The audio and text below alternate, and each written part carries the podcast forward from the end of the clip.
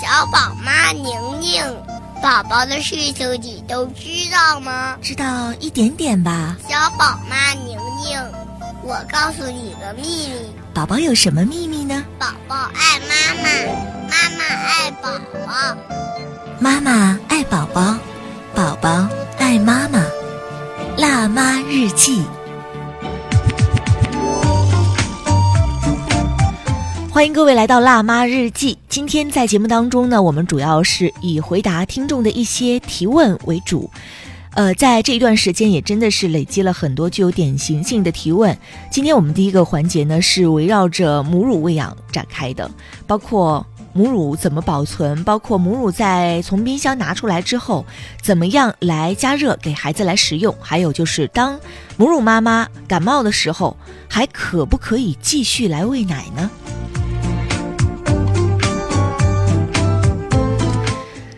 有一个妈妈问我说：“单位的同事告诉她呀，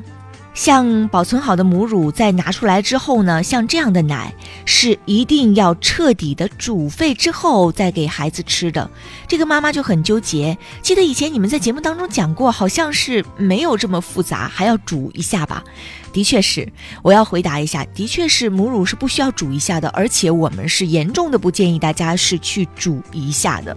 我之前也有看到有一些被认证过的育儿微博，还有一些纸媒发信息表示说，冷藏的母乳必须煮沸之后再喂啊。这个纸媒的报道呢，当时还有一个朋友截图给我，是这样写的：说夏天，呃，喝冰箱里拿出来的这种母乳容易拉肚子，所以说要建议彻底煮沸之后再喝。这都是非常不靠谱的一个建议。像冷藏的母乳，建议用四十度的热奶器加温之后呢，再喂给宝宝。如果是煮沸的话，很容易产生一种情况，就是母乳当中的一些活性成分就给破坏掉了。同样，像冷冻的母乳也是这个道理。呃，我们具体来讲一讲。如果说母乳你挤出来之后，我们建议大家是要用专门的母乳保存袋。把母乳保存一下，或者是用像那个母乳保存瓶或者是玻璃瓶保存一下，放在冷藏当中。这种情况呢是可以保存七天，零到四度的冷藏可以保存七天。那母乳冷冻保存呢，与冷冻箱的情况是有关的。比如说，如果是冰箱冷藏室里边带一个小冷冻格的话，那这个保存期呢是两周。如果说是冷藏和冷冻是分开的，但是呢你经常打开冷冻门去拿东西的话，保存期是三到四个月。如果是一些深度冷冻室，温度始终是保持在零度以下，并且呢是不经常开门的话，保存期可以长达六个月。这要看你的保存状况，还有是不是经常开门。一般来说，冷冻保存三到四个月都是没有关系的。再来说，像这种冷冻储存跟冷藏储存当中有一点不太一样的，就是像冷冻储存的东西，最好是用塑料制品，就是母乳保存袋。这个母乳保存袋是非常好购买的，超市当中啊，母婴店当中啊，还有呢就是，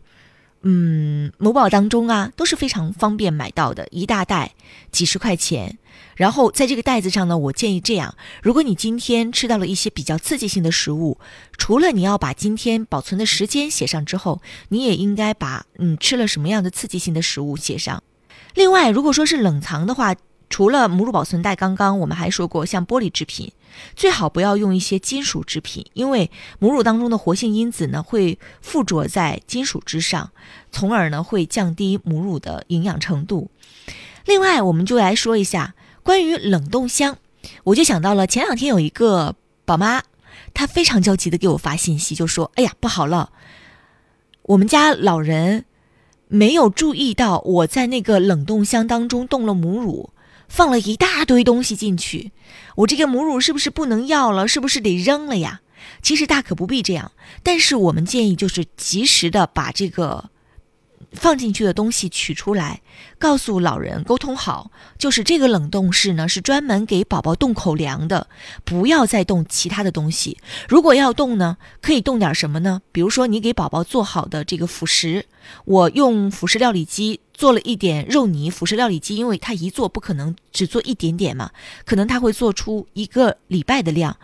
做好了之后用。密封盒给它封住之后，放到冰箱冷冻。这个时候，你可以考虑跟母乳放在一起。其他的东西，尤其是像生肉啊、生鱼呀、然后生虾呀这样的东西，不要跟母乳的袋子放在一起，避免交叉感染的这样的情况。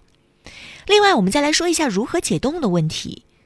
像冷藏的母乳，我们就不用说了。拿出来之后呢，你用热水冲，然后或者是用温奶器。直接是给它温到四十度左右就可以了。而像冷冻的母乳在解冻的时候，应该先用冷水冲这个密封袋儿，然后把这个冲基本冲开之后呢，再逐渐加入热水，直到母乳完全解冻，并且呢升到适宜哺乳的这样的一个温度。不要把母乳直接煮沸，或者是放到微波炉当中加热。我们也一再提醒大家说，不要把。像母乳啊，或者像辅食啊，直接的放到微波炉当中加热，其中最大的一个风险就是因为微波炉它的加热特性，它是从里到外来加热的，就有一种可能性，你在试这个加热好的东西的时候，外边的温度是刚刚好的，但是里边的温度已经是非常非常烫口了，很容易烫伤孩子。同时，像煮沸和微波炉加热。它容易破坏母乳当中的养分，我们也是不再建议的。解冻之后直接倒入奶瓶可以喂宝宝，而像这样解冻的母乳，一定要在二十四小时之内吃完，吃不完的也不要再次冷冻了。像冷藏当中的母乳也是这样的，吃多少你取出来多少，不够你再往里添。千万不要宝宝吃了这一顿，然后剩下了一点点，然后再倒回袋子里说：“哎，下次再吃吧。”这种是非常不卫生的，而且是有很多隐患的。辣妈日记，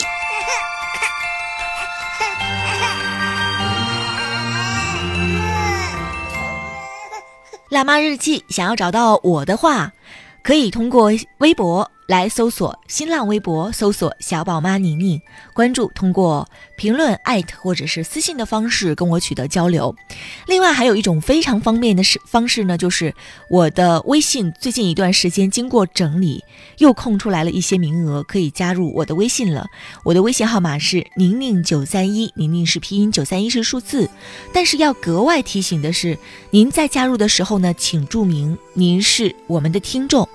也再一次来推荐一下我们的微信公众平台，微信公众号订阅号搜索“小宝妈宁宁”，来关注我们的微信订阅号，在上边呢，你可以找到我们节目的录音，也可以找到我在护理小宝的过程当中经历过的种种。当然，这里边有欢笑，有泪水，也有我自己的一些思考。还有呢，就是在我们日常护理宝宝过程当中，可能在家庭护理方面我们会遇到的一些常见的问题。以及我对大连本地的一些育儿大咖，还有呢，就是呃妇产大咖一些访谈，也会整理成文字，在上面有体现。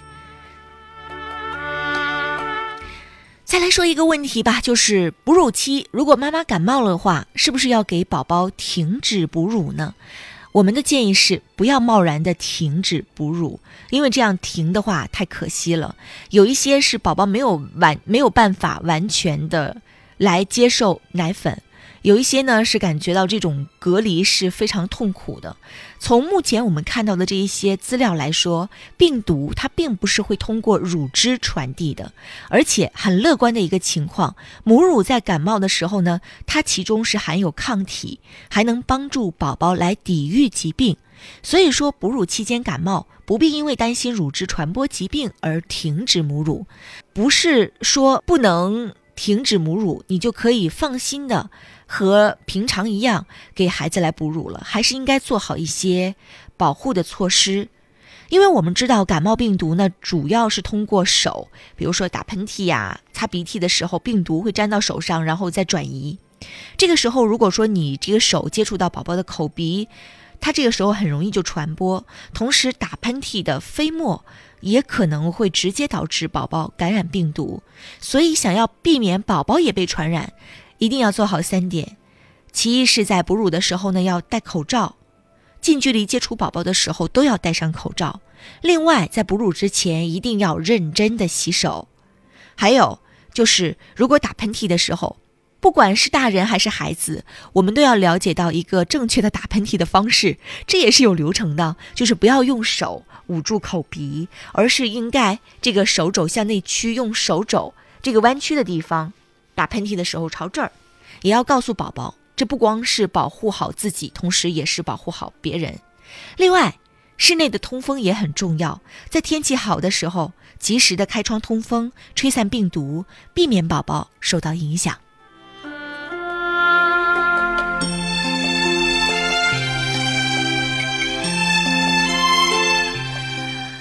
也要再一次提醒一下，当妈妈感冒的时候呢，有两种情况，一种是普通感冒，就是感觉到的确是有点难受，但是呢是可以忍受的。但是还有一种呢，这种感冒是来势汹汹的，你会感觉到严重的头疼、严重的不适，爬不起来了，或者都睁不开眼睛了。像这样的情况，你要及时的到医院去检查一下，排除一些细菌性的感冒。像这种感冒或者是流行性感冒，像这种感冒呢，对于宝宝来说都是非常危险的。所以我们一般都建议，尤其对于小婴儿来说，像。一岁以下的这个像小小婴儿啊是没有办法来接种流感疫苗的，所以从木桶理论的这个角度来讲，我们都建议像照顾小小婴儿的家人，都应该接种流感疫苗，预防在这个流感盛行的季节、高发的季节，家人从外边带回来了一些流感的病毒细菌，间接的传染给孩子。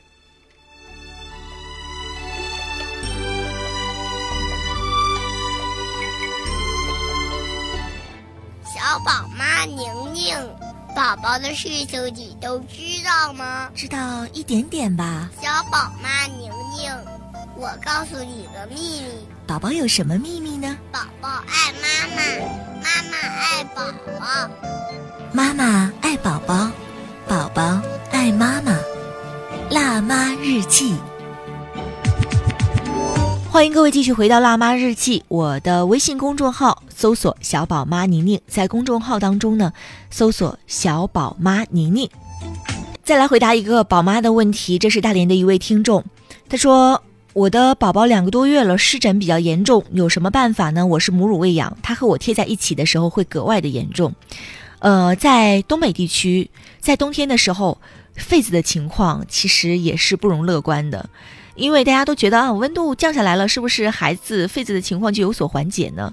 但是，因为我们室内的温度很高，有不少家庭可能都超过二十四度了，二十四度以上。像这种温度对于宝宝来说都是过热的。有一些家庭就生怕孩子穿的少，所以说左一层右一层还要给孩子盖一层被子，这样的情况呢更容易产生痱子。有很多人说，哎，这个家长不是问湿疹吗？那你怎么会说到痱子这个情况呢？因为我建议就是不能完全排除有痱子的可能。如果你的孩子已经出现了皮损的情况，比如说皮肤有破溃、皮肤有红肿。皮肤已经有渗液了，像这种情况，一定要及时的带孩子去医院的皮肤科，最好是儿童医院的皮肤科去检查一下，来看一看到底是什么样的情况。不管是湿湿疹还是痱子，如果有渗出、有破溃，这就意味着可能合并了一些其他的皮肤感染。所以你一定要控制好皮损的这种情况之后再谈下一步的治疗。那么在家庭的护理方面，如果你发现孩子在吃奶就是跟你贴的比较近的时候，他就脸蛋容易红红的，我是建议这样，就是一个是在吃奶的时候给孩子少穿，不要穿太多，穿一层就可以了，因为本身在吃奶的时候时候孩子就会比较热。第二呢，就是在吃奶的时候呢，孩子如果脸蛋儿很胖，就紧紧的贴在你的乳房上的话，最好孩子的脸蛋儿跟你的乳房之间垫一层薄薄的纱布手帕，纯棉的，这样呢可以。有效的隔离一下你们皮肤之间的这种湿热的情况，还有关于湿疹还是痱子，痱子呢有一个简单粗暴的评断方式，但是不是绝对的。痱子呢，它的界限比较清晰，它是一颗一颗的，而且痱子跟湿疹它有一个共同的特性，就是一凉下来之后，它就马上见好；一热起来，孩子就马上非常热，而且两者之间都是挺痒的。所以我建议，首先是要排查一下你们家温度是不是太高，第二就是孩子是不是穿的太多，如果有破溃，及时的到医院去就诊。如果是觉得目前情况不太严重的话，把环境的因素控制好，再来观察孩子的这个状态是什么样的。孩子很痒的话，对于湿疹和痱子为什么要区分开呢？他们两个护理是完全不一样的。湿疹是要给皮肤提供持续不断的保湿，就是你要擦保湿霜、保湿膏，让孩子的皮肤始终是在一个湿润的状态。但是痱子呢，是让孩子保持干燥的一个状态。这个干燥的状态就是家长的勤护理，不要让孩子总出汗，不要让孩子太热，同时避免皮肤的一些刺激。在这个痱子的护理方面，我们建议就是及时的给孩子按干皮肤就可以了。不管是脖子底下，还是脸蛋上，还是像这个胳膊肘啊、大腿内侧这样的地方，擦痱子粉绝对不是一个很好的选择。我们再次重申一下，从我们节目的角度来说，我们是不建议大家使用痱子粉的。昨天在屁屁护理的那一环节，我们也讲过了，痱子粉有很多问题。首先就是吸入的风险，不论你擦的再轻，你说我都没有看到有飞沫飞起来啊。有一些飞沫的吸入是你根本看不到的。另外一个就是这种粉末状的物质，它本身会成为细菌的培养基。比如我们说昨天在护臀的这个护理当中，呃，我们说了，像尿布疹，它同时呢可能会合并一些细菌感染，而像以玉米粉为基质的这样的一个宝宝的爽身粉。它玉米粉呢，就是这种细菌的培养基，也就意味着你越擦会越严重，所以这也是我们不建议使用的一个原因。啦啦啦啦啦啦最后来回答一个宝妈的问题吧，她这两天呢刚带。两岁的宝宝去体检，在体检的过程当中呢，得到了一个保健医生的建议，告诉他说，呃，不要给孩子吃粗粮，要吃大米白面。这位妈妈很困惑，她说：“我记得节目之前好像提到过，幼儿应该跟成人一样，每一天的主食应该多样化，都应该有一点粗粮。那到底谁说的对呢？”我马上去咨询了大连市中心医院营养科的主任王兴国主任。王兴国主任是这样说的：，就是每一天的主食当中呢，就是应该提倡孩子的主食跟成人的这个主食配置，应该是有类似的地方，就是主食要多样化，不能只局限在大米白面上，应该适当的给孩子引入一些粗粮啊、薯类呀等等。具体的量呢，是要看孩子的一个接受的情况，没有上限也没有下限，适量，不要搞过头就可以了。有一些呃，可能有一些保健医生会担心说，过度的吃粗粮会不会影响一些矿物质啊，或者是像钙啊这样的一个吸收呢？只要是孩子正常的饮食的话，家长可以不必要有这方面的担心。最后还要平安回来，回来告诉你那一切，亲亲我的宝贝。好了，这就是今天辣妈日记提供的全部内容。想要进行节目的回听的话，可以在喜马拉雅听书当中搜索“辣妈日记”，或者呢是直接关注我们的公众号，微信公众号搜索“小宝妈宁宁”。我们每一天在节目结束之后呢，会把我们的节目录音进行一个剪辑上传，同时呢，一些文字资料我们也会尽量的进行一个上传，方便大家的查询。我的个人微信号宁宁九三一，宁宁是拼音，九三一是数字。加入的时候呢，请注明您是我们的听众。